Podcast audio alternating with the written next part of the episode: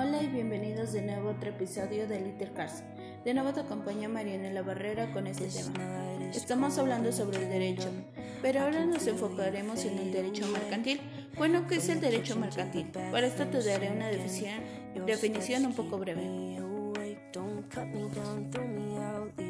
Bueno, el derecho mercantil, o mejor conocido como el derecho comercial, se encarga de regular los actos de comercio así como las actividades de compra y venta de mercancías que se efectúan en los comerciantes. Para definir este concepto que es comercio, es importante que tomes en cuenta que se refiere o está relacionado con la mercadería. En otras palabras, significa la mercancía o la negociación que se hace comprando vendiendo un producto. Ahora, en otras palabras, quiere decir que es el conjunto de todos los actos y contratos que pueden simplificar la transferencia de bienes o derechos. Así es, hoy estaremos hablando acerca de este derecho. Antes de iniciar, me gustaría compartir contigo esta frase que vamos a estar recordando a lo largo de este episodio, que dice así. Es siempre lo mejor de ti, lo que plantes ahora lo cosecharás más tarde, nunca te rindas. En México, el derecho mercantil, al igual que el derecho civil, pertenece al derecho privado. Esto hay que tomarlo muy en cuenta. Existe uno al lado del otro, de forma separada, ya que el derecho civil regula las relaciones jurídicas privadas en general, del derecho de mercantil que regula las relaciones jurídicas más específicas, aquellas que se dan entre comerciantes y las actividades que se dan en el comercio. Se define como el conjunto de normas jurídicas que regulan a las personas, las relaciones y los actos y las cosas que tienen que ver con el comercio. En este sentido es muy importante definir cuáles son las disposiciones aplicables en materia del derecho mercantil, quienes son considerados como comerciantes para efectos del derecho mercantil quiénes son los actos de comercio entre otros temas comprendidos por esta rama del derecho. Para iniciar te explicaré las disposiciones aplicables en México, que son los actos de comercio. Son reguladores por el Código de Comercio, además de las leyes mercantiles. A falta de la disposición de estas leyes serán aplicadas o aplicables las disposiciones contenidas en los Códigos Civil Federal. Esto nunca lo olvides, aunque una de estas leyes mercantiles son las siguientes. Existe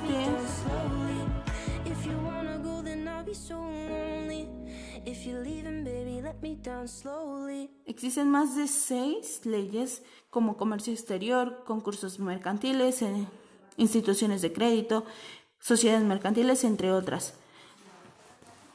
Es importante que de acuerdo al Código de Comercio se consideran comerciantes tanto las personas físicas y morales, con las siguientes consideraciones. Primero, que las personas queden de acuerdo con la ley tienen capacidad para contratar y obligarse a que hagan del comercio su ocupación ordinaria, a quienes la ley no les prohíba el comercio. Segundo, las sociedades constitutivas conforme a las leyes mercantiles. Esto es muy importante. Tercero, sociedades extranjeras, sus agencias sucursales y que ejerzan actos de comercio en México.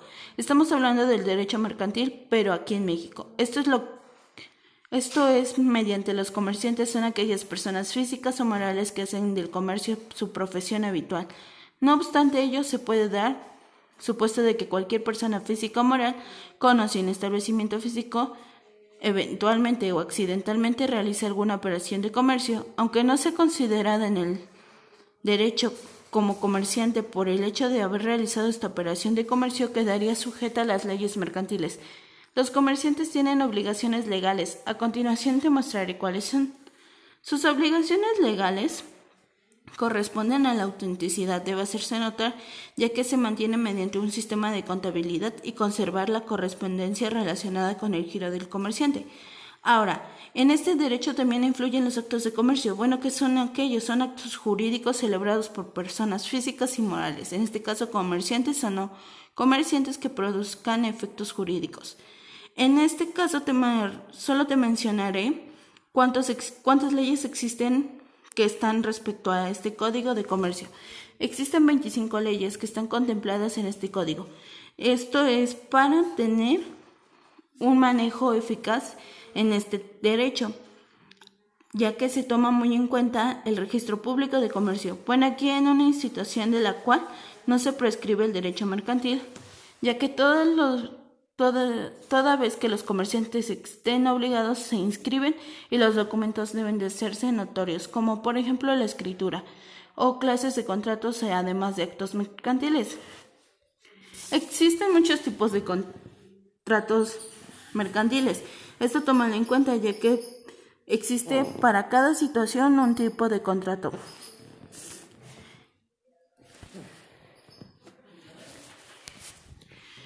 En esta ocasión te voy a mostrar un ejemplo un poquito más detallado acerca de esto. Por ejemplo, existen los actos de comercio electrónico. Estos están a disposición del Código Comercial, además de lo dispuesto de los tratados internacionales de los cuales México se aparta, además de actividades que se celebran con motivo del comercio electrónico o que se someterán a su interpretación. Existen sociedades mercantiles, esto también hay que tomarlo muy en cuenta, ya que son reconocidas como personas morales, sujetos de derechos con capacidad jurídica, patrimonio, nombre, domicilio, nacionalidad propios de distinto a las personas de socios que le integran estas sociedades mercantiles. Y también cumplen con leyes o leyes o tienen leyes prohibidas que, salvo las expresen un contrato o el acta de comercio. Ahora, Existen muchos tipos de sociedades. También las sociedades mercantiles establecen una disposición común aplicable a todos los tipos de sociedades como aquellas que se refieren a los requisitos de la escritura constitutiva, la razón o denominación social, entre otras partes importantes. Esto es muy importante ya que se rigen mediante la ley de la Constitución y funcionamiento. Sin embargo, es importante que esté a cargo de terceros, que hayan contratado una sociedad regular no sabiendo que dicha sociedad tiene tal carácter. Esto hay que tomarlo muy en cuenta por si hay un pequeño desenfoque en, este, en los contratos que se hacen ya que, como tú lo mencionarás o lo has escuchado, los títulos y operaciones que recibes como comerciante, que son el pagaré de la letra, de cambio del cheque, certificado de depósito, buena de prenda, en otras palabras, es el dinero y la economía que se generan. Y esto lo tienen que cuidar muy bien, y esto se rige mediante los actos de comercio. Ahora, existen mucha legislación, muchas leyes, en especial cuando son las leyes de concurso. Esto tómalo en cuenta porque este procedimiento ayuda a evitar que el incumplimiento de las obligaciones del pago comerciante pongan en riesgo la existencia de la empresa y además de los que son seleccionados, como los clientes, los proveedores, los empleados, que son importantes en este procedimiento.